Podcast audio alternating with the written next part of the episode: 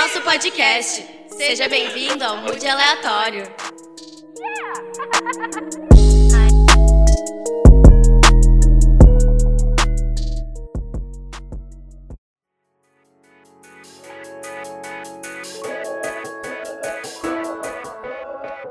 David Bowie dizia que envelhecer é maravilhoso, porque você finalmente se torna quem sempre deveria ter sido. E é com essa frase que a gente abre mais um episódio aqui no Mood Aleatório. Hello, Mooders! Primeiro episódio do ano de 2022. Hoje falaremos sobre a completude dos 30, dos 40 e o que cada década significa para nós. Quando foi que nos tornamos protagonistas de nossas vidas? Olhando para nossa trajetória, quais foram as violências simbólicas que perpassaram ao longo dos anos? Como nos sentir desconfortáveis e satisfeitas com a pessoa que nos tornamos? Será que os 40 são os novos 30? No fim das contas, colocamos tudo na conta da maturidade? Essa e mais reflexões estarão dentro do episódio. E eu vou debater junto dos convidados queridíssimas que eu posso chamar de amigas, minha amiga Carol e Meg. Gurias, se apresentem, por favor. Oi, gente, eu sou a Carol. Não sei o que. Nunca sei me apresentar, mas enfim.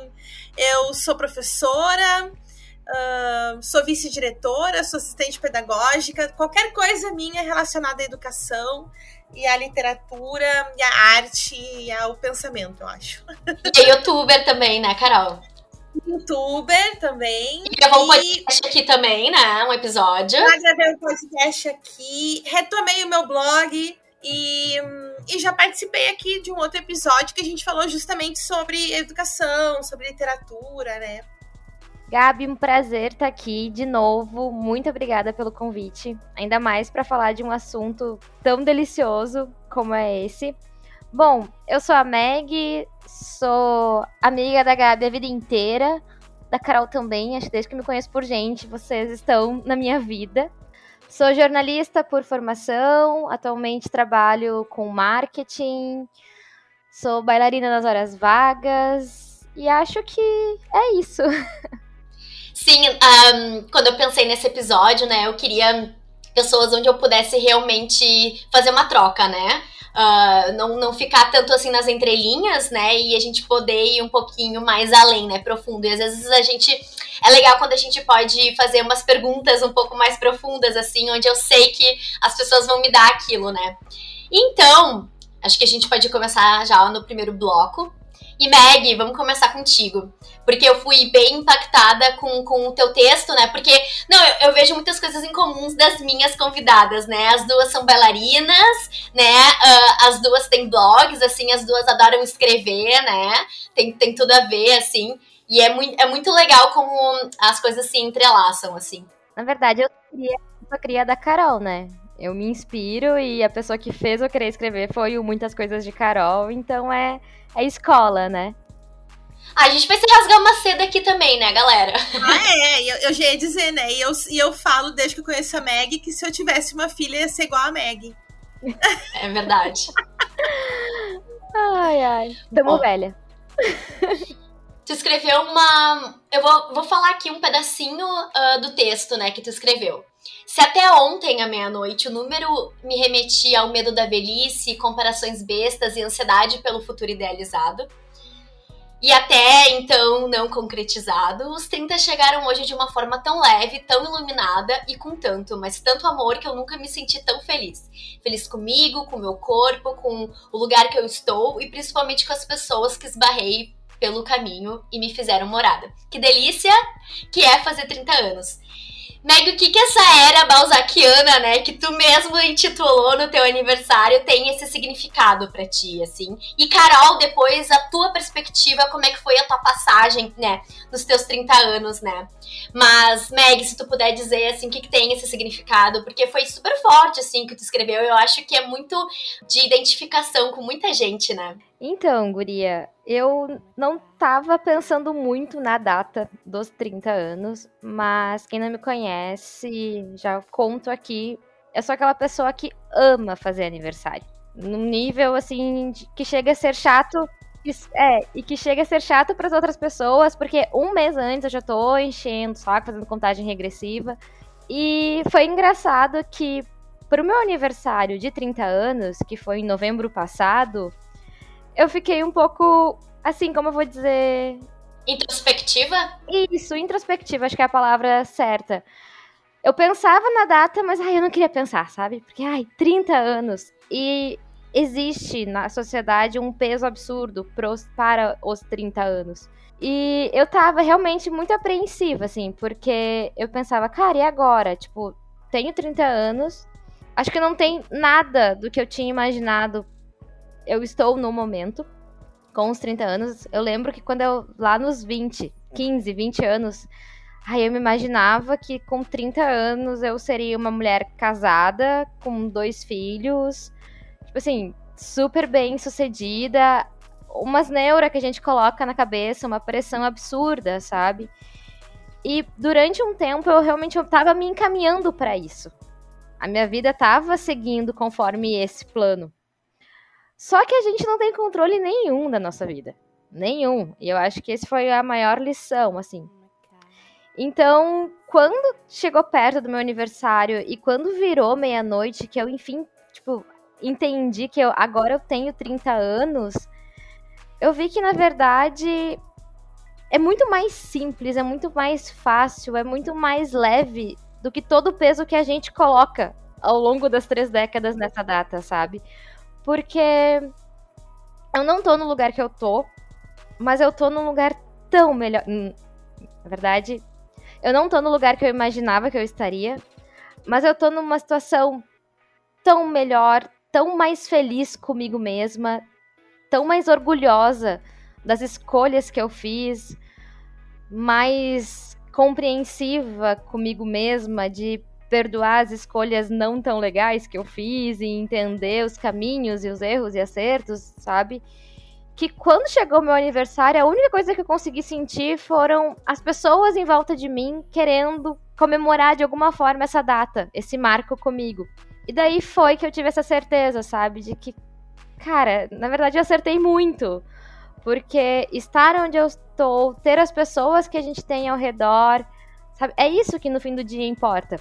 É esse amor, é esse carinho. E não aquelas ideias bizarras que tu coloca na cabeça de quem tu tem que ser, do que que tu tem que conquistar do que, que às vezes a sociedade espera que tu seja com 30 anos. E se tu fica pensando só nisso, vai te corroendo, né? Todas as, as outras tantas coisas boas que acontecem, elas não importam, elas não valem, né? Ela, é, tudo que a gente fica almejando por, por questões né, de sociedade vai corroendo por dentro, né? Tanto que eu até cheguei a pensar, sabe, quando eu fui fazer 30 anos, em fazer uma, aquela lista 30 coisas para fazer antes dos 30, ou 30 coisas que eu conquistei mas eu vejo que isso é mais um reforço dessa pressão que a sociedade nos coloca, de tu ter que fazer uma lista para cumprir aquela lista. Então, assim, por mais que isso também passou pela minha cabeça, eu larguei de mão e eu me permiti viver, sabe? E assim, eu amo aniversário e fazer 30 foi uma delícia, assim. É uma libertação muito grande que acho que a Carol vai entender um pouco isso que eu tô falando, né? Por ter passado por isso. E eu acho que com a, a próxima década também vem mais uma renovação, assim, né, Carol? Agora tu tem que botar, assim, um fundo de violino bem triste, porque foi o caos. Os meus 30 anos foi o caos, porque foi. Eu fiz 30 anos numa semana e na minha outra. E na outra minha mãe faleceu. 20 de julho. 20 de julho eu fiz 30 anos. 4 de agosto minha mãe morreu, eu sou filha única grudadíssima na minha mãe. Todos os nossos gostos eram os mesmos, vocês lembram, né? Uh, nossa, era, a gente era muito, muito. Tinha, gostava das mesmas coisas, a gente era parceira para coisas, então. Uh, e vocês sabem que antes da Gabi nos procurar para a gente fazer esse, esse, esse podcast, esse episódio, eu ouvi em um outro podcast uma pessoa dizendo que os 30 anos eles são um ponto da vida que ou tu amadurece ou acaba ali. E eu pensei exatamente isso, sabe? Que nos meus 30 anos é assim. Agora tu é mulher. Agora tu dá um jeito na tua vida, sabe? É isso aqui. Até agora tu tava brincando. Vamos começar de verdade, sabe? Essa é a minha impressão. E uma coisa que eu não sei dizer para você se veio com os meus 30 anos ou se veio porque eu não tinha mais a minha mãe. Mas desde então eu não tenho mais obrigação nenhuma com ninguém. Para mim, desde os meus 30 anos, não existe mais a frase tu tem que. Eu não tenho que nada. sabe? Eu não sei se é uma coincidência, sabe? Porque eu acho, sei lá, eu só tenho. Eu, eu sempre brinco, né? Eu só tinha que dar explicação para minha mãe. Então agora não precisa dar uma explicação para ninguém, sabe? Então, é isso que me, que me traz, assim, me lembrar dos meus 30 anos, assim, sabe?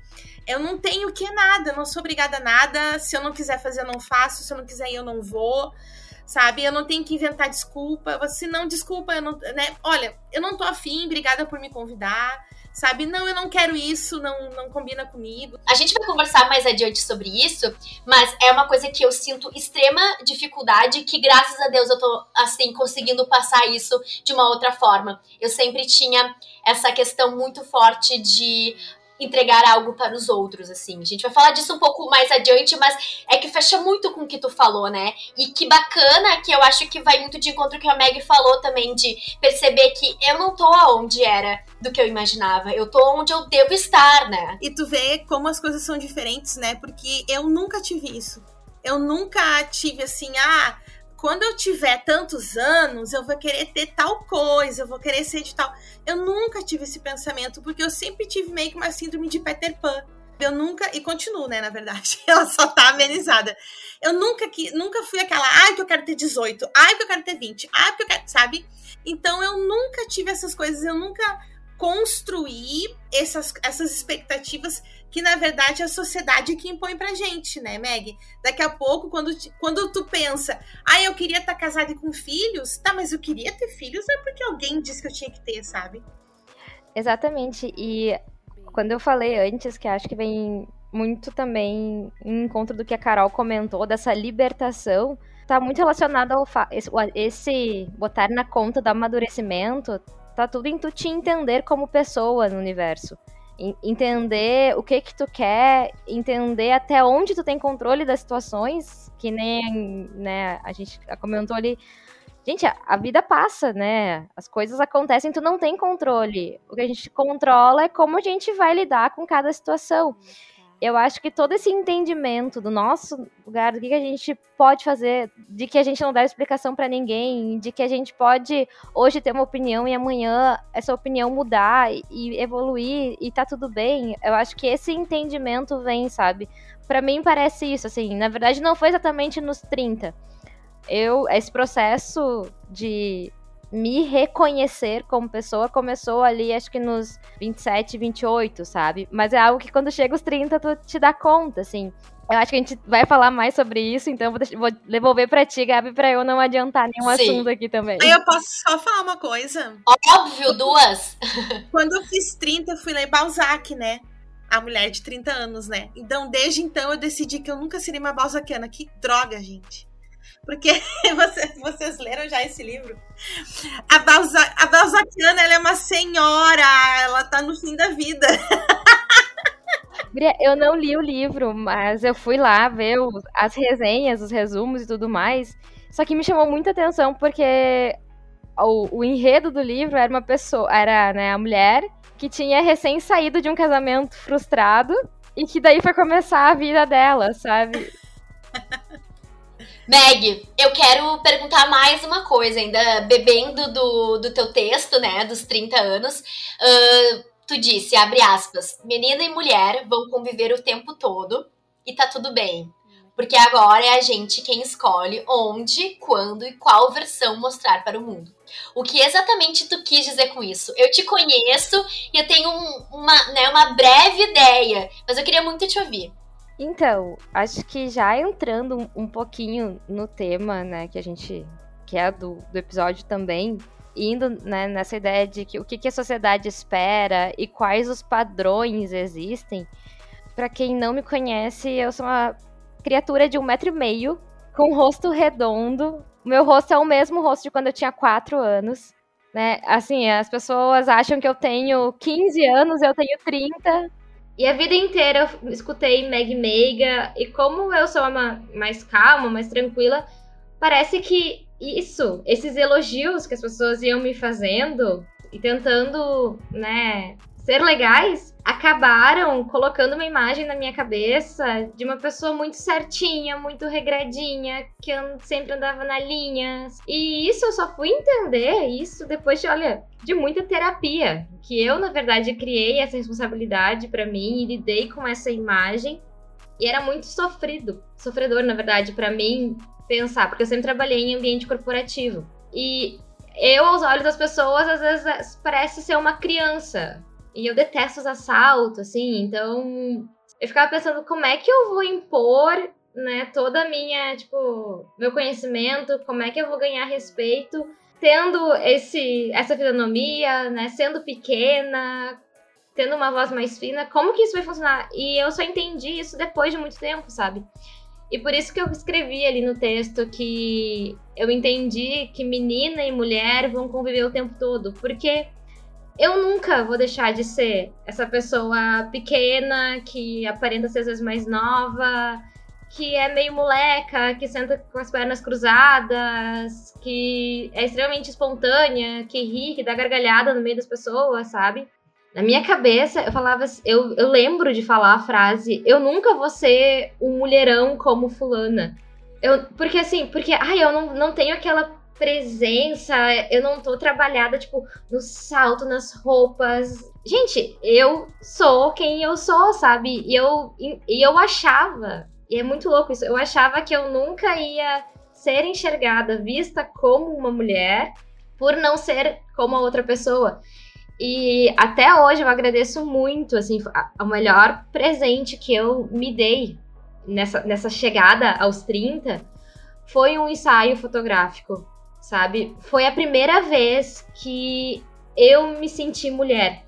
Que eu vi que eu posso ser de vários jeitos, eu vi que eu sei sim fazer carão, sabe? Eu posso ser uma pessoa, tipo, me sentir sexy, me sentir gostosa, me sentir, né, dona da porra toda, como a gente fala, né? E vocês sabem, né? Eu acho que você, ah, vocês também já fizeram um ensaio com com a K. Até hoje eu rasgo elogios para ela, porque o, acho que o mais incrível do trabalho dela é fazer a gente se enxergar como a gente deve se enxergar, né? Através da fotografia. E foi a primeira vez que eu me olhei e assim, eu senti, gente, tipo, não, sabe? Tá, eu, eu sou, eu sou uma mulher. Eu não sou uma menininha de 10 anos, eu não sou de 15 anos, tipo, eu tenho minha opinião, eu sei bater de frente, eu tenho os argumentos, eu só tinha uma ideia errada de como a aparência de tudo isso deveria ser, sabe? E não aceitar a minha aparência mesmo. Então. E Meg, uma coisa que tu falou também, desculpa te interromper, mas me veio o link, assim, é daquele lugar que te colocavam, né? Porque eu acho que, na verdade, tu vai ser meiga para sempre e é um super adjetivo. Tu é uma pessoa muito, realmente meiga, sabe? Da forma mais legal possível. Mas eu entendo que te colocavam num lugar como. É, de objetificação de santa, né? E aí tu se coloca naquele lugar, porque a mulher é isso, né? Tem a mulher que pode fazer certas coisas, a mulher que não pode, né? Essas categorias que, as, que a sociedade coloca.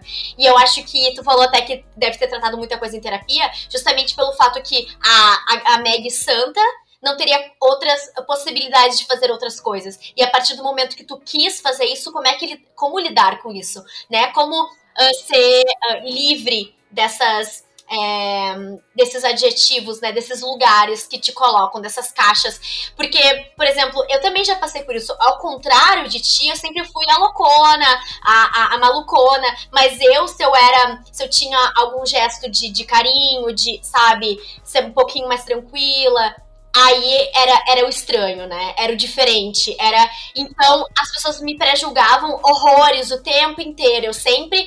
Todo mundo esperava certas coisas de mim. E eu não fazia nem 20% do que as pessoas achavam. Então eu entendo quando tu fala isso. Eu acho que a Carol também super entende. Acho que todo mundo em algum momento passa por isso, e principalmente as mulheres, porque, né, enfim, por tudo que, que a gente já sabe. E essa estranheza é muito louca, assim, realmente, porque eu passei a vida inteira sendo comparada com o Sandy. A vida inteira. E eu lembro de eu estar tá segurando uma cerveja já com 21, 22 anos. E as pessoas olharem para mim espantado. Ah, a Meg bebe cerveja. Cara, eu era muito chata aos 20 anos. A gente tá falando de décadas, sabe? Porque eu meio que tentava seguir esse padrão, esse perfil que eu achava que eu era, que as pessoas falavam de mim. Eu lembro, assim, que vem as lembranças do Facebook de, de posts, assim, de 10 anos atrás, eu falando super mal de funk. Assim, enchendo o saco do meu irmão, que meu irmão sempre gostou de funk, mas eu enchendo o saco, porque, ah, não, porque eu escuto Beatles. É outro, é outro nível. Eu sou uma pessoa muito culta, sabe? Cara, quando eu me libertei disso, quando eu entendi que tá tudo bem escutar qualquer gênero, quando eu me libertei para dançar funk, aprender a dançar, então, tudo isso eu fui percebendo ao longo do tempo, sabe? E eu acho que tá muito nessa pressão, nessa ideia que toda a sociedade que as pessoas fazem da gente, nos pré-julgam, né? Acabei te cortando, Carol. Ah, não, e, eu queria. É, pra, pra, acho que até terminei meu raciocínio, né? Que é isso, a gente sofre até a gente entender que não existe uma resposta para o que é ser mulher. Existem muitas respostas, né? E, a, e hoje existe cada vez mais respostas para essa para essa pergunta e a gente só tem que parar, só tem que parar de sofrer, bem facinho. E gurias, uh, quando é que vocês realmente se sentiram protagonistas assim da vida de vocês? Quando eu me senti, eu aviso vocês, eu mando um e-mail. eu amo, eu amo porque eu ia falar a mesma coisa. Tô assim, ó, uh, vamos lá, tô aqui, Pra onde tá indo, não sei, mas eu vou indo. Mas eu, eu, eu não sei se é uma coisa específica de mim, porque eu sou de fato uma pessoa. Eu não tenho expectativas, eu não tenho planos, eu não tenho objetivos. Ainda uh, esse último domingo eu escrevi um texto no meu blog dizendo que eu tenho um objetivo na minha vida, que é que o meu discurso seja idêntico às minhas ações. Que o que eu fale seja exatamente o que eu faço. É o objetivo que eu tracei na minha vida. O resto, a, a minha expectativa de fazer tal coisa, porque a, a, quando a gente cria uma expectativa, a maioria delas não diz respeito só a gente. Envolve um monte de gente e a gente não avisa aquelas pessoas que elas estão envolvidas. E daí dá errado, a gente se frustra, fica triste, fica brabo, fica magoado com a pessoa, mas a pessoa não sabia nem que estava envolvida ali com a gente, sabe? E talvez eu ter essa ideia seja meu protagonismo, né? Seja quando eu tomei as rédeas da minha vida, né? Eu ia dizer exatamente isso. Eu acho, para mim, eu sinto que eu me tornei protagonista quando eu parei de esperar as coisas, criar essas expectativas e aceitei o que estava acontecendo, o que estava vindo. Eu tenho, né, um marco muito forte, assim, porque eu sempre fui uma pessoa muito família, assim, num nível quase de dependência eu sempre, né, estive em relacionamento, né, quase nunca estive 100% solteira. Só que teve uma fase da minha vida em que eu fiquei sozinha. Em que a, a minha mãe tava com, tipo, não dependia de mim, meu irmão dependia de mim, eles estavam seguindo a vida deles, e eu me vi sozinha. E eu me vi descobrindo quem eu era descobrindo o que, que de fato eu gostava, descobrindo o que, que eu queria fazer com o meu dinheiro, sabe? E para mim, eu vejo que eu me tornei protagonista nesse momento. Foi o momento em que deu tudo errado. Todos os planos que eu tinha, toda a expectativa que eu tinha criado, sei lá, por 10 anos praticamente, tipo, deu tudo errado na minha vida. Eu não tive controle de nada. E daí, tipo, tu olha assim e pensa, tá, cara, e agora? Mas eu só acho que eu sou muito grata ao ensinamento de tudo isso, sabe? A oportunidade que eu tive de me redescobrir. De entender, então, quem era essa nova Meg. E foi nesse momento que veio esse ensaio fotográfico. Foi nesse momento que eu me libertei pro funk, pro pagode, pro sertanejo, pra qualquer que seja o, o ritmo, que eu tentei uh, diminuir. Porque a gente tenta não julgar, mas a gente tá julgando o tempo todo é um alto exercício isso. Mas eu acho que foi nesse momento, sabe? Em que eu comecei a aceitar que as coisas acontecem no ritmo que elas têm que ser e bem isso, é trabalhar expectativa e realidade. Eu posso só comentar uma coisa. A Meg falou, né, do, do ambiente corporativo que ela trabalha e tal, né? E eu sempre brinco, né, que eu, na verdade, nunca saí do ensino médio, né? Porque eu terminei o ensino médio, eu fiquei quatro anos na faculdade e voltei para o ensino médio como professora. Então a minha impressão é que eu nunca saí da escola, sabe? Então, uh, nos primeiros anos como professora, eu ficava me questionando isso, sabe? Ai, será que meus alunos vão me respeitar, porque eu sou. Eu era prof louca, e a, e a prof Carol, ah, ele é muito louca, não sei o quê. E eu me vestia igual os meus alunos, e eu tinha as mesmas gírias que os meus alunos. Eu ia no mesmo lugar para sair à noite na balada que os meus alunos, sabe?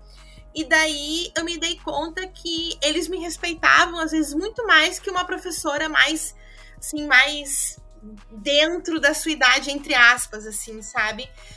E, e daí, por causa da minha profissão e de, da aceitação dos meus alunos e alunas, do relacionamento que eu consigo ter com eles e de como que eu consigo construir as coisas em sala de aula, eu penso, nossa, ainda bem que eu sou abobada assim, sabe? Porque senão ia ser um sofrimento. E eu sempre digo, não dá para esquecer como a gente era na adolescência se a gente trabalha com adolescente, sabe? E Carol, olha que engraçado, só pra gente Uh, pensar aqui um pouquinho, a Meg falou do ponto de vista dela de ser uma pessoa carinhosa, meiga, né? E tu falou desse teu jeito que tu entrava na, dentro da sala de aula e, e, e tinha essa linguagem para chegar perto, né? Pra realmente. Até porque tu era nova também. E aí, uma coisa que é uma qualidade tua se volta contra ti, porque tu fica é.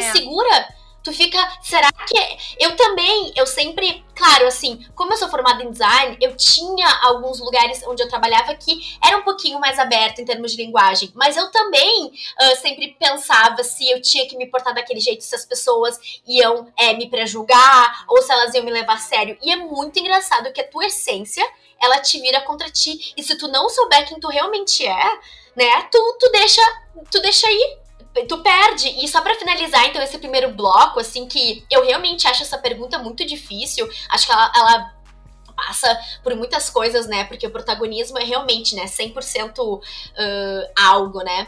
Eu acho ainda que eu não achei 100% do meu protagonismo, mas eu sinto muito assim que eu tô conseguindo isso, que é, eu acho que tem um campo importante para mim, tem muita gente que não acha, mas é o campo financeiro, onde eu tô me descolando assim de uma realidade de, sei lá, dois anos atrás, que eu tinha uma posição e agora eu venho construindo outra, acho que isso tá sendo bem importante para minha construção.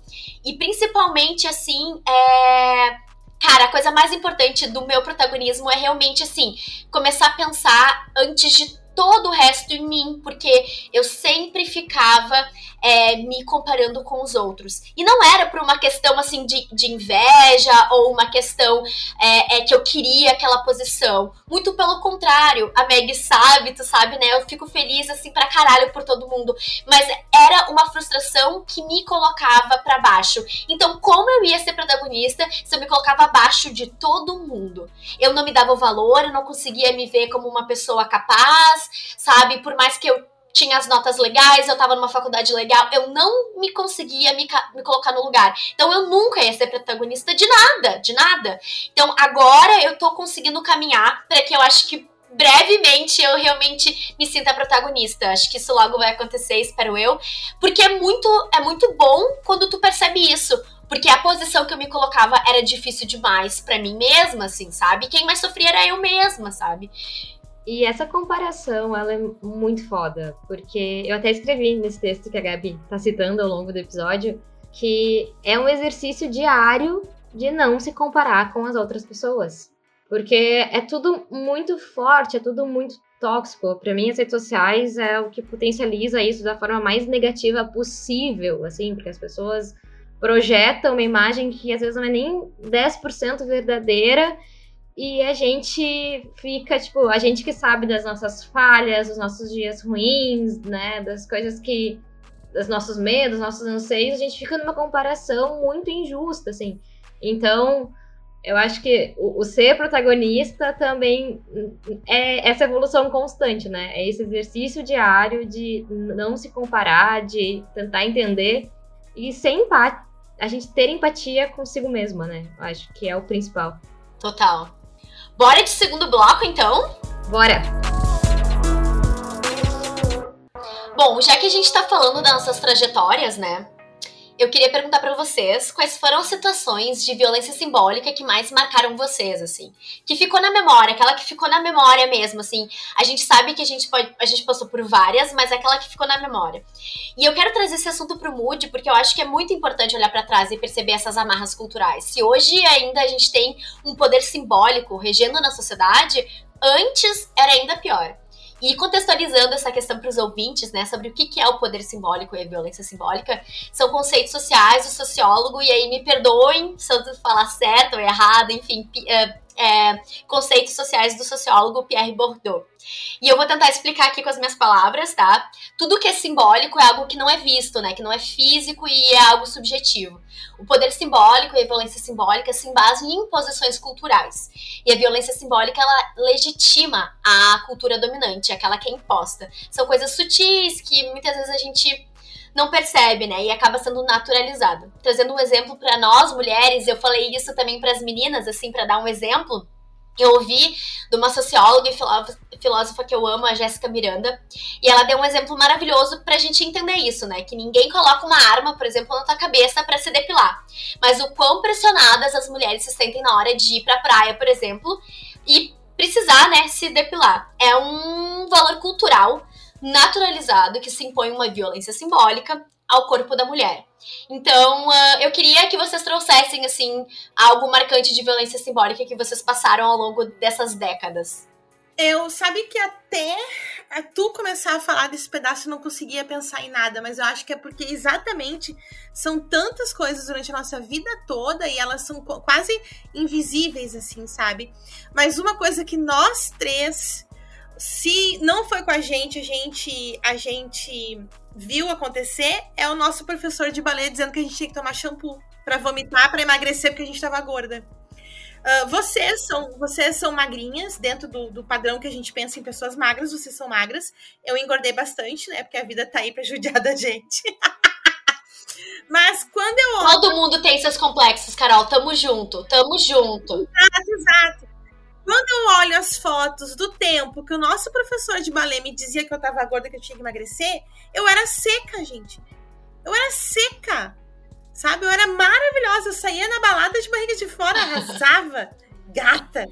Sabe? Então isso foi uma. E, é um... e isso é muito invisível na vida da gente que faz balé. Por mais que a gente não fosse ser bailarina profissional, a gente tinha todas as cobranças, né? Por um lado, eu acho ótimo, porque foi o que me ensinou a ter disciplina, foi o que me ensinou a não desistir, foi o que me ensinou a ser organizada, mas por esse outro lado, tava ali me dizendo que eu era gorda e eu não era. Eu acho que a minha questão do biquíni vem muito de encontro a isso. É, é essa experiência, porque quando tinha coreografias no balé, por exemplo, que alguém ia dançar de barriga de fora, eu nunca era a menina que ia dançar de barriga de fora. Sempre tinha as meninas que eram assim, realmente, tipo, que era do biotipo delas serem muito fininhas, muito mais sequinhas. E eu não era, né, assim, querendo ou não, e isso ficava na cabeça. E eu acho que vem muito, faz muito sentido com essa visão errada que eu tenho hoje do meu corpo, sabe? E uma outra coisa, para mim, que até hoje eu, eu tenho consciência eu, mas eu luto o tempo inteiro contra isso, que é assim, ó. Na escola, eu sempre fui a burra. Porque se eu conseguisse ter um 7 no boletim, gente, era um evento na minha vida, sabe? Uh, eu estudei numa escola bem tradicional. Então, assim, eu, eu era burra, porque eu não tinha nota boa. Daí eu passei 13 anos na mesma escola. Eu nunca rodei de, de, de série, mas eu sempre peguei recuperação e tal, exame, né? Quando eu cheguei na faculdade, eu comecei a muito bem. E daí eu fui descobrir com. Eu entrei bem jovem pra faculdade, entrei com 17 anos. Foi aí que eu fui descobrir que eu não era burra, eu tinha muita cultura já, que eu já tinha absorvido, sabe? Porque eu sempre gostei de ler. Uh, e daí, quando, como eu estudei letras, eu fui aprendendo uh, métodos, didática. E, foi, e eu aprendi que o método da escola que eu estudei não era para mim. Eu era uma aluna que era para funcionar de um outro jeito, sabe? Só que a culpa caiu em mim. Então, até hoje, eu me cobro muito. Eu prefiro sempre esperar os outros falar do que eu dar minha opinião primeiro, apesar de saber que eu sei muito daquele assunto, sabe? Por causa disso. Então, para mim, assim, e isso é mais grave até para mim, me causou mais sequelas do que o coisa que eu falei da, de magra, né?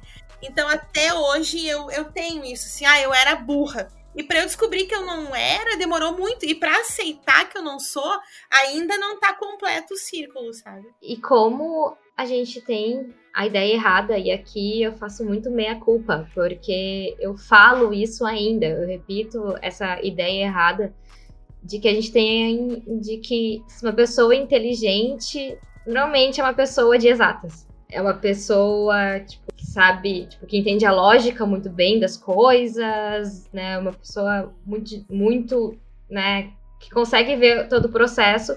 E a gente, por outro lado, que tem um lado muito mais criativo, muito mais abstrato, digamos assim, a gente não se considera pessoas inteligentes. E, e eu repito isso, eu falo, tanto é que quem me corrige o tempo inteiro sobre isso é o meu namorado. Porque não foi nenhuma nem duas vezes que eu falei assim, não, porque o inteligente da relação. Olha que absurdo, Gurias. Porque o inteligente da relação é tudo, que vai ser engenheiro. Ele todas as vezes me corrige, dizendo assim, amor, são tipos diferentes de inteligência. Que absurdo, amiga. Nossa senhora. Só para finalizar, então, sobre essas questões, né, de violência simbólica, eu lembrei de uma muito categórica na minha vida, assim, ela foi marcada absurdamente. Tu vai falar uma que é que eu queria dizer e esqueci. Pode falar. Tá, vamos ver então. Foi. Um, eu sempre ouvi a minha vida inteira é, que eu era uma pessoa autêntica. Essa foi sempre uma das coisas que eu mais uh, gostei de ouvir. E eu sei que na, nessa sociedade, até tem um próximo episódio que eu vou gravar, a gente vai falar muito sobre essa. Uh, um, esse mercado, né, da autenticidade, mas eu quero dizer no, no, modo genuíno da palavra. Eu sempre ouvi, a Meg sempre fala também, eu amo ouvir isso, sabe? E, e, e, a violência simbólica que eu sofri muito categórica é isso, que quando eu saí de uma escola e fui para outra, é, eu entrei lá com todas as meninas de cabelo comprido, Nike Shox, uh, calça Brasil Sul. E eu entrei lá de cabelo curto, que nem o da Carol, assim, Chanel, Entrei de All-Star e calça de abrigo, assim, sabe? Aquelas calças so bem soltas, assim. E como eu era nova, né, ninguém me conhecia. Então eu não era chamada de Gabriela. O meu nome era Arthurzinho. Eu fui comparada ao menino da oitava série. Então durante um ano eu fui chamada de Arthurzinho, né? E eu só pude reverter essa situação quando eu virei uma das. Uh, uma uma uh, amiga de uma das meninas mais populares ali da, da minha série, e que aí as pessoas horrivelmente começaram a me respeitar um pouco mais, me dar de respaldo. E aí, o que, que aconteceu? Pra eu me integrar a esse grupo, eu perdi a coisa mais incrível que eu acho, que é a autenticidade. Meu cabelo cresceu, eu usei Nike Shots, eu usei Brasil Sul. E eu só fui resgatar, só fui resgatar minha autenticidade, o que eu queria ou não queria, quando eu tinha sei lá, eu entrei lá com 10 para 11 anos, uma coisa assim. E eu só fui uh, voltar a usar essas coisas com 14, 15 anos de novo. E isso é uma violência, assim, absurda, né? Porque é uma violência simbólica, porque é naturalizada, e ainda uma violência de gênero, né? Então, foi muito marcante para mim. É que nem eu, eu, eu falei, era exatamente isso, Gabi. Eu tive, vocês lembram que eu tive uma, muitas épocas de cabelo bem curtinho, né? Meu cabelo uma vez foi quase rapado. E eu sempre andei de All-Star, porque não há sapato que não me doa, só All-Star que, que é confortável para mim. Eu e muitas pessoas achavam que eu era lésbica por causa do meu cabelo curto, do jeito que eu me vestia. Não tem problema nenhum as pessoas pensarem que eu sou lésbica, sabe? Mas por que que tu vai julgar a pessoa? Ah, ela deve ser isso só porque ela usa tal coisa. É muito horrível, né? E ali na, naquele ano horrível de nossas vidas de 2018, naquelas eleições, que um dia nós vamos, nós vamos esquecer, eu tinha algumas colegas que trabalhavam comigo no IASG, que, eh, que são, eram, são lésbicas, e a gente conversando e elas dizendo o medo delas, porque a partir daquele momento tava dito assim, ó, ok, vocês façam o que vocês quiserem, porque é bonito ser preconceituoso. E daí eu falei para elas, gurias, e vocês pensem, o mais horrível é que se olharem para mim ou para vocês na rua, a lésbica sou eu e eu que vou apanhar. Maior violência simbólica que isso não há. Imagina tu ter que te tolir do que tu realmente quer ser por, por, por medo, né? Mas que bom que a gente tá aqui discutindo isso. É, eu queria falar, assim, pra gente fechar esse terceiro bloco, que se a gente tá aqui falando sobre isso é porque a gente só nos se dá conta, né, da violência simbólica e a gente pode interromper ela a partir da autoaceitação, né, do autoconhecimento, entender de movimentos sociais, ter uma consciência política e também histórica, né? Então, eu adoro a Letícia Letrux, tá? A Letrux é cantora, performista. E eu tava lendo um artigo. E aí eu vi uma coisa e eu falei, cara, preciso trazer pro podcast, né? A Letrux falou assim: números são números, mas ajudam a organizar o caos que é viver. Mas é isso, fiz 40. Gosto da minha vida, da minha cabeça, gosto até do meu corpo, que tem muito a ver com gostar da minha cabeça. Não sinto a menor saudade dos 18, dos 20 anos. Ainda tenho aquelas noias, né, e as questões, mas faz parte do meu metabolismo. Se eu não as tivesse, não seria quem sou. E agora eu te pergunto, Carol, o que é ser uma mulher de 40 anos, 40 e poucos anos? O que que tu descobriu e percebeu sobre essa maturidade, né? O que que é a coisa mais legal de ter os 40 anos e o que que tu mais percebeu que não é tão legal assim, se é que dá para se dizer dessa forma? Enfim. Discorra. Discorra. Eu falo assim, ó, que eu inventei uma faixa etária para mim, tá? Porque nós temos a infância, pré-adolescência, adolescência e idade adulta. Eu sou pós-adolescente. Entendeu? Eu criei uma coisa entre ali. Uh, eu, ano passado, quando eu fiz 40 anos, uh, eu sou que nem a Meg. Amo fazer aniversário. Meu aniversário é um Kerby. Eu faço três dias, porque eu faço para quem pode sair de noite na balada. Eu faço para quem tem filhos pequenos aqui em casa. Eu faço para as pessoas mais velhas um chazinho, sabe? E os meus dois últimos aniversários eu não pude fazer nada disso. Então, foi bem triste, me senti bem triste. Mas nos meus 40 anos, eu, eu falei assim para as pessoas: a galera da faixa etária de 40 anos vai me expulsar. Vai dizer assim: não, queridona, tu não pode ficar aqui com a gente, tá? Tu é uma idiota. Então tu te retira, por favor. Uh, exatamente por aquilo que eu falei para vocês, né? O que, que construíram na nossa cabeça que é uma mulher de 40 anos, né? E daí, gurias, eu pergunto para vocês: que série, que novela, que filme que vocês veem com mulheres de 40 anos?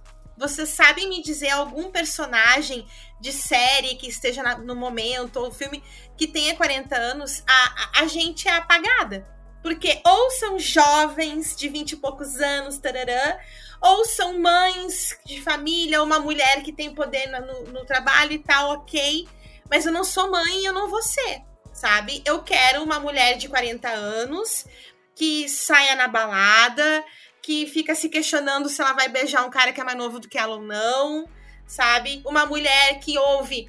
Ah, mas tu não vai ter filhos, quem vai cuidar de ti quando tu fica velha? E como é que ela sai dessa situação? Não tenho ninguém na mídia que me represente. A mulher de 40 anos que eu me construí, eu não vejo na mídia. Eu vejo nas minhas amigas das minhas amizades, com as pessoas que eu convivo, sabe?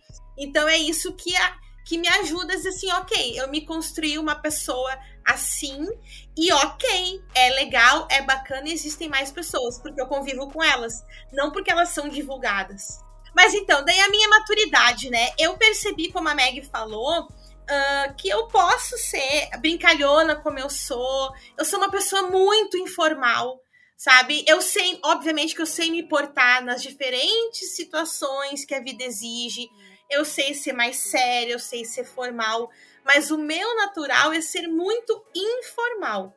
E como tu falou, Gabi, essa é a minha qualidade. Daí vai parecer bem asqueroso, mas as pessoas dizem muito para mim, Carol, tu tem muito carisma, tu é muito carismática.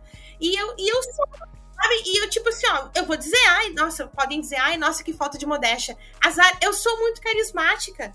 Eu chego assim e digo, ai, fulana, vamos eu quero fazer isso aqui, vamos comigo, vamos, vamos deitar lá no meio da BR, vamos! E eu sou empolgada com as coisas.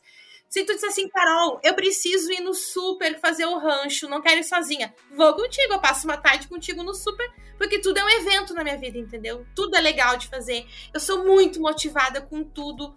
E a minha maturidade veio de ver que isso não é infantil, sabe? Eu sempre me achava infantil de ter essa motivação, de me animar com tudo. Por exemplo, agora na vice-direção. Ai, amanhã eu vou ter que fazer, vou ter que passar nas salas de aula para dar recado para os alunos. Ano passado foi meu primeiro ano na vice-direção. A primeira vez que eu tive que fazer isso, eu fiquei muito empolgada. Eu pensei, meu Deus, nossa, eu sou a vice-diretora, eu vou passar dando recado, sabe? E eu faço com tudo na vida isso, com tudo. Então eu percebi que isso não é ser infantil, isso é ter uma paixão, entendeu? Assina embaixo. e a maturidade dos meus 40 anos me trouxe essa aprendizagem de que isso é bom. Que triste seria se eu me acordasse e pensasse, putz, tem que fazer isso. Ai, que saco, tem que fazer aquilo. Que droga de vida que ia ser, sabe? Fala, Meg, pode falar. Eu dizer que eu acho que isso está muito ligado a gente finalmente abrir mão da prepotência de, de ser jovem, né? Do adolescente, de que acha que sabe tudo, daquela velha opinião formada sobre tudo, né? É. não tem como não lembrar da música. Porque foi justamente quando uma amiga nossa fez 30 anos, agora também em janeiro, eu mandei para ela os desejos de parabéns, e eu até tava procurando aqui o que eu mandei para ela, que eu disse, ai, seja bem-vinda à fase onde a gente já entendeu um pouco como essa loucura de vida funciona. Ela pegou e me respondeu assim: entender eu não entendi ainda, mas a gente finge e tá tudo certo. É justamente isso é aceitar isso, né? Eu acho que é o que tem, que significa essa maturidade, é entender que a gente não controla nada, que a gente pode sim fazer coisas para chegar onde a gente quer, mas sempre sendo muito empático e solidário com a gente mesmo, assim, né? Eu vou dizer eu acho que os meus 40 anos me explicou um pouquinho mais eu também não sei muito bem o que eu tô fazendo, mas eu sei um pouquinho mais do que eu sabia há 10 anos atrás, assim, sabe? E uma coisa, Gabi, só pra fechar daí o que tu falou, né, de o que, que os 40 anos me trouxe, me trouxe as certezas das minhas escolhas. E até uh, eu postei, eu e a Meg passamos pela mesma situação. Quando eu fiz o ensaio com a K, eu fiz aqui na minha casa e eu olhei assim, oh, meu Deus, como eu amo a minha casa que incrível que eu tenho a minha casa do jeito que eu quero, as minhas coisinhas. E olhando para minha foto e pensando, nossa, a minha personalidade tá aqui. Dá para ver quem é essa pessoa que eu sou olhando para essa foto, sabe? E semana passada eu postei a foto que ela tirou, eu sentada no vaso do banheiro vestida de bailarina. e daí uma, uma ex-aluna minha escreveu para mim: Prof, que linda essa foto. Daí eu disse pra ela: eu tinha o sonho de fazer essa foto desde os 16 anos. Eu só fiz depois que eu fiquei velha e louca. E daí eu falo para todo mundo: ai, gente, é que eu já tô velha e louca, né? Vamos lá, então. e aí, isso, sabe, Gabi? E daí, como eu falei, né? Eu, eu não, nunca quis ter filhos. Eu tenho certeza absoluta disso. Uh, não importa que as pessoas me dizem, ah, já me disseram que eu sou egoísta, que eu não vou ter ninguém pra cuidar de mim quando eu morrer, quando eu ficar velha. E falaram coisas horríveis, assim, sabe? Que eu não, não vou saber o que é o amor, que você é uma mulher incompleta, daí chega de novo, né? O que é ser uma mulher? Ser uma mulher é ser mãe? Para mim, não. E é muito legal que nos meus 40 anos tudo veio assim, não. Eu escolhi isso e tô muito feliz. Eu escolhi isso e fiz certo, é isso mesmo que eu queria, sabe?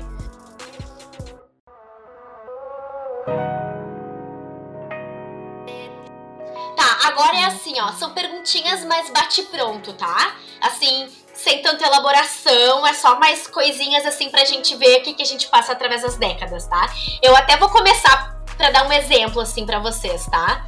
É, coisas que vocês nunca fizeram ao longo da vida e que muita gente fez. Eu, por exemplo, eu nunca fiz teste de gravidez na vida, nunca. Eu nunca tomei um porre. Eu nunca fumei nenhuma droga, nada, nada. Nem cigarro, nem nada. Uh, o que, que vocês já decidiram ou desistiram pela saúde mental de vocês?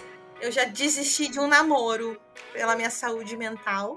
E já decidi que, ok, eu ficar sozinha se não for para me deixar mais feliz.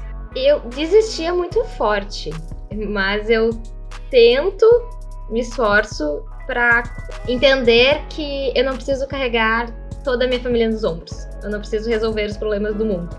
Essa pergunta é foda também, mas acho legal discorrer também. Qual foi a coisa mais difícil? Existem várias, né, gurias, mas que vocês elenquem uma, assim. Qual foi a coisa mais difícil que vocês já passaram durante todos esses anos, assim? Ai, pra mim, com certeza, foi superar a frustra frustração de um intercâmbio mal planejado, mal sucedido. É, e pra mim foi quando a minha mãe morreu, né? Não tem muita coisa para que possa ser pior do que isso. Sim. E para mim foi a separação dos meus pais também. Foi a, a coisa que me desencadeou as piores coisas no, no meu tempo, assim, né? Uh, eu também, né, Meg, por um bom tempo tive também que carregar algumas pessoas, assim, e isso me, me deu profundas tristezas, mas tamo aí, né, galera? vivíssima, né? Reviving. Tudo reviving. Tá. O que, que vocês mais tinham medo e hoje vocês conseguem lidar com mais tranquilidade, principalmente porque já estamos, né, falando de 30 e 40 anos. Eu tinha muito medo uh, de não saber fazer o que eu tinha que fazer profissionalmente, por exemplo, sabe? Eu me lembro que eu tinha 16 anos e eu pensava assim, meu Deus, se eu tiver que trabalhar agora, o que, que eu vou fazer? Como é que eu vou aprender o que eu tenho que fazer? O que, que vai acontecer se eu errar? E dar aula é, é uma constante emoção, né, gente? Porque a gente. O planejamento de aula é uma ironia, né? Porque a gente planeja uma aula, só que um aluno bate no outro, alguém entra na sala. Eu já trabalhei numa escola que uma vaca quase entrou na sala, sabe? e uma emoção. E tu, Meg? Eu sempre tive muito medo de perder as pessoas. Medo de que alguma coisa de ruim acontecesse. Até que a gente tá fazendo quase 30, né? a gente faz 30. Eu, no caso, não tenho mais. Perdi meus dois avós, meu nono e minha nona, que eram pessoas muito próximas, muito importantes na minha vida. E tu vê que é um processo natural da vida, que a gente tem que aprender a lidar com a saudade, que a gente tem que seguir em frente, que vai acontecer com todo mundo, com todas as pessoas, a gente não sabe quando. Então, eu tinha realmente um pânico, hoje eu acho que eu tenho um entendimento um pouco melhor da situação. Eu acho que muita gente tem a mesma coisa que, que tu, Meg. O meu. A, a, coisa que eu mais tinha medo e que é bizarro, eu vejo o quanto que eu consigo lidar melhor agora, é medo de mudança. Mudar as coisas, mudar. Eu, como capricorniana nata, eu tinha planejamento, eu tinha uma estrutura na minha cabeça e mudar para mim era como uma dor física, saca? E eu sofri muito já por causa disso. E depois da separação dos meus pais, tudo na minha vida mudou. Para um caralho, assim. E eu falei assim. E eu tive que lidar uh, no osso mesmo com várias coisas muito profundas. E hoje, para mim, coisas que poderiam me machucar, assim, absurdamente no passado, hoje eu consigo lidar muito melhor. E que bom, sabe? Eu fico muito feliz, porque quando muda alguma coisa no meu trabalho, tu pode até sentir um nervosinho, é, é, é normal, faz parte. Mas eu iria ficar desesperada, eu ia ficar sem amparo. E hoje, para mim, assim a mudança, e principalmente depois do Covid, assim, as coisas, né? É, eu consigo lidar com muito mais naturalidade. Ô, Gabi, eu posso só contar uma, uma coisinha, assim, pra gente rir da minha cara. No final de 2019, a minha chefa do IASIG uh, distribuiu um formulário para os teachers, né? Pra gente fazer, tipo, uma autoavaliação nossa, né? E uma das perguntas era o que a gente queria mudar na gente para 2020. Então, marca isso, tá?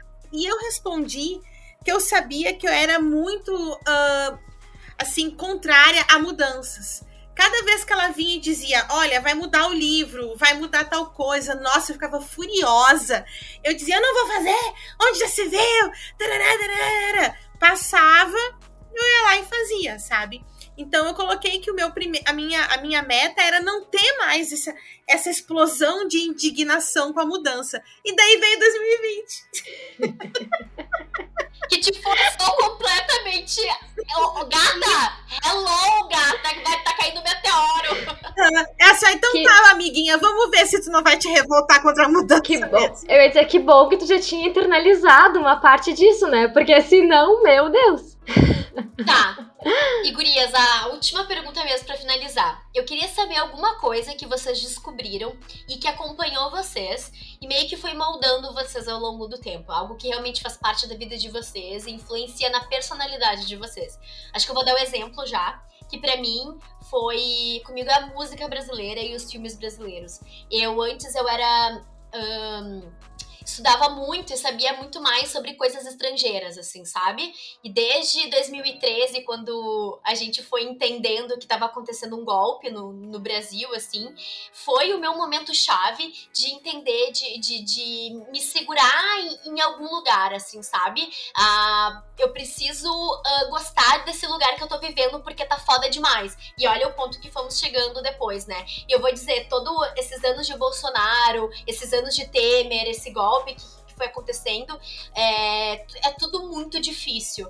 O que me segurou muito foi perceber que culturalmente o Brasil é foda pra caralho, assim, sabe? E me moldou como perceber a, a democracia como, como um ato de ser é, defendido, é, como um, um momento de, de, que eu vou pro show, eu vou lutar pelas minhas. Pela, pela, pelas, pelas coisas que eu desejo que o Brasil seja diferente.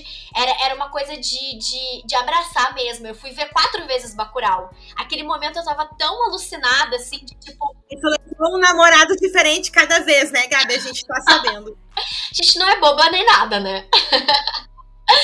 eu, eu fui ver duas vezes no cinema e fui duas vezes em debates, uh, sabe? Aqueles cine debates, assim. Foi o momento que mais me segurou, assim, sabe?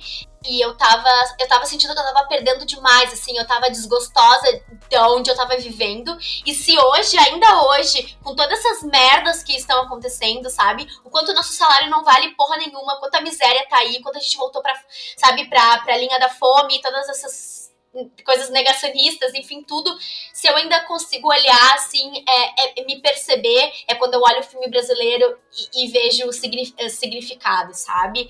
Então, para mim, isso é muito importante, assim. Algo da minha personalidade também que me molda.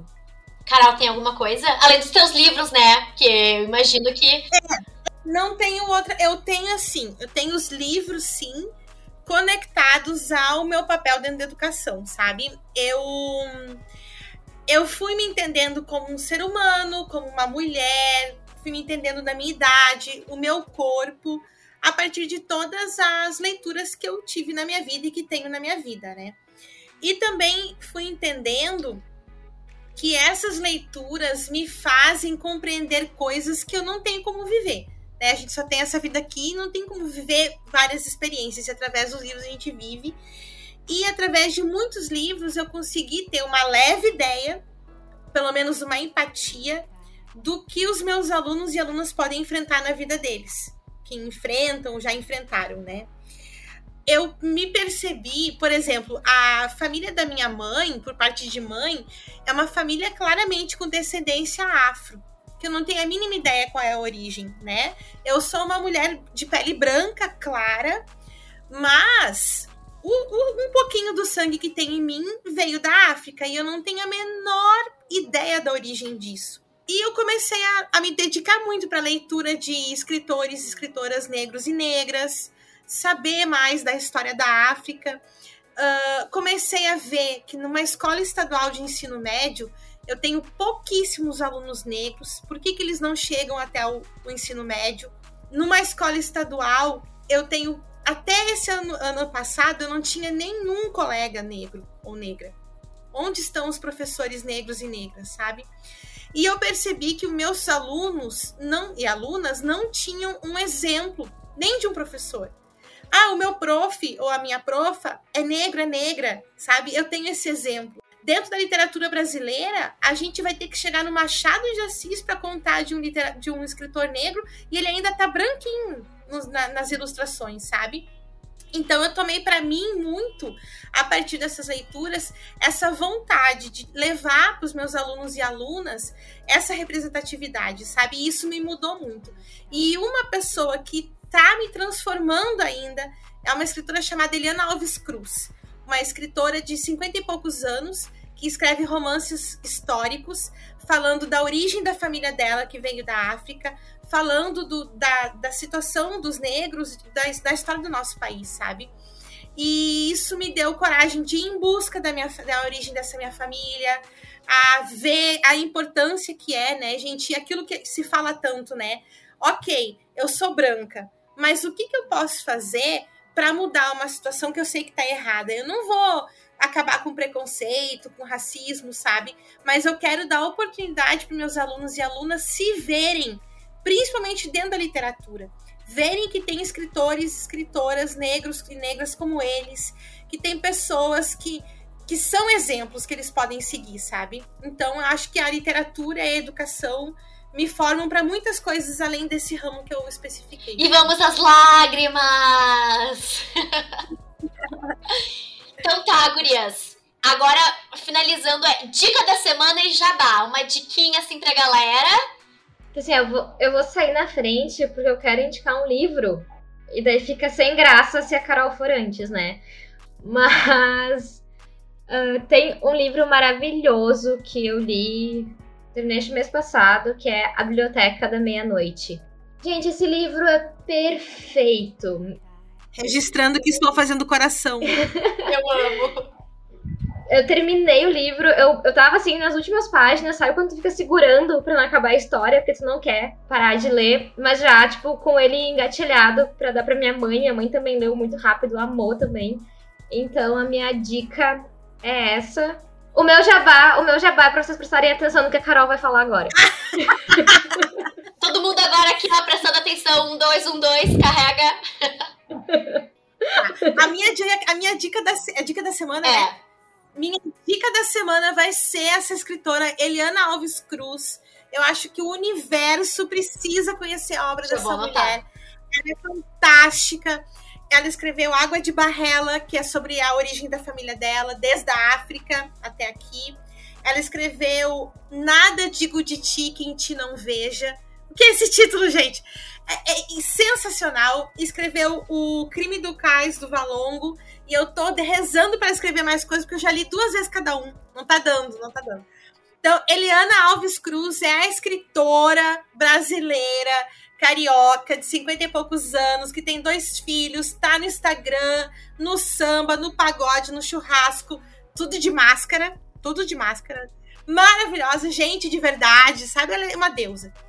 E o meu jabá é. Tudo meu é muitas coisas de Carol, tá, gente? Então, o meu Instagram é muitas coisas de Carol. Nele eu falo dos meus alunos da escola, do meu dia a dia de professora, de vice, falo muito de livros, né?